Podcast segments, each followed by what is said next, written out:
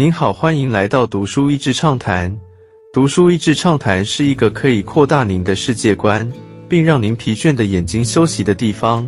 短短三到五分钟的时间，无论是在家中，或是在去某个地方的途中，还是在咖啡厅放松身心，都适合。没有什么比投资分数和学分更令人失望的了。在毕业以后，过去学分和成绩的价值贬值程度超过一次大战后的德国马克、国共内战时的金圆券。本书作者谢宇成为学与业壮游的专栏作家，从建中、台大一路走过了台湾家长心目中似乎最为顺遂的路，却在毕业后发现。这似乎不是自己想要过的人生。谢宇成于是投入教育领域，研究现今台湾教育的缺点和困境，找了许多突破困境的成功年轻人访谈，还有访问许多在国外受教育的朋友，才有了本书的诞生。本书中主要有几个主题组成，分别是：一、学历在毕业的瞬间就开始贬值。二、为什么我们的孩子毕业后都不学习或放弃学习？三、先进国家如何训练孩子的思辨能力？四、实力迟早会成为你的证书。五、如何培养你自己的正确答案？第一章：教育让你成为人才了吗？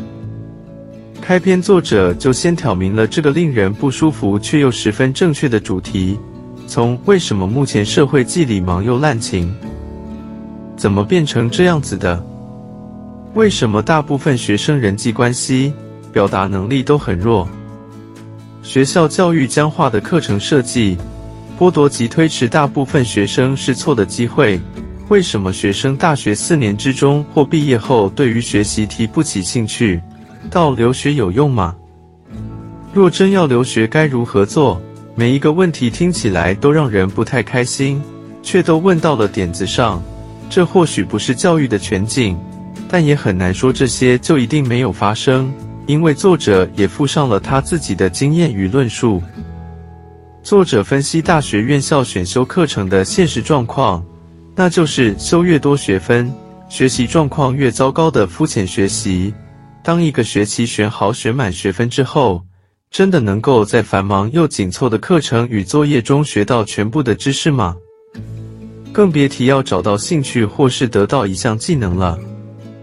而且考试导向的课程会逐渐固化学生的思维方式，让学生变成以得分为主而非学习为主。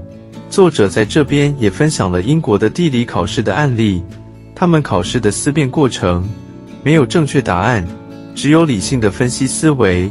让你写出自己所想的，让你跟自己辩论。该怎么跳出恶性回圈？第二章，作者提出了要打破传统旧思维。旧思维一，名校文凭是通往成功的捷径，因此选名校，出国留学就对了。旧思维二，在学就专心读书，玩社团在未来只是一行字，没有其他用处。旧思维三，从什么专业毕业，就只找专业对口的工作，跨领域技能专业就不保值了。旧思维四，工作就是要做一辈子，跳槽换工作没有办法提升自己，该怎么样才能成为人才？打破旧思维之后呢？该怎么样才能成为人才？作者提到了许多方法。但是最为重要的是做，你想学什么就去做，从做中学。实践是你最好的老师，网络是你最好的学伴。有什么不会的，有什么不懂的，先查一下，学一下，别盲目之下走了弯路，浪费了时间。这时候又有人会问，该去哪学呢？任何线上教学平台都是很不错的起点。例如 Udacity 和 Coursera 这类线上教学平台都有许多课程能够免费参与。最后限制你自学的，就只剩下自制力了。而且透过培养习惯来让学习成为你日常生活的一部分，就会越来越轻松。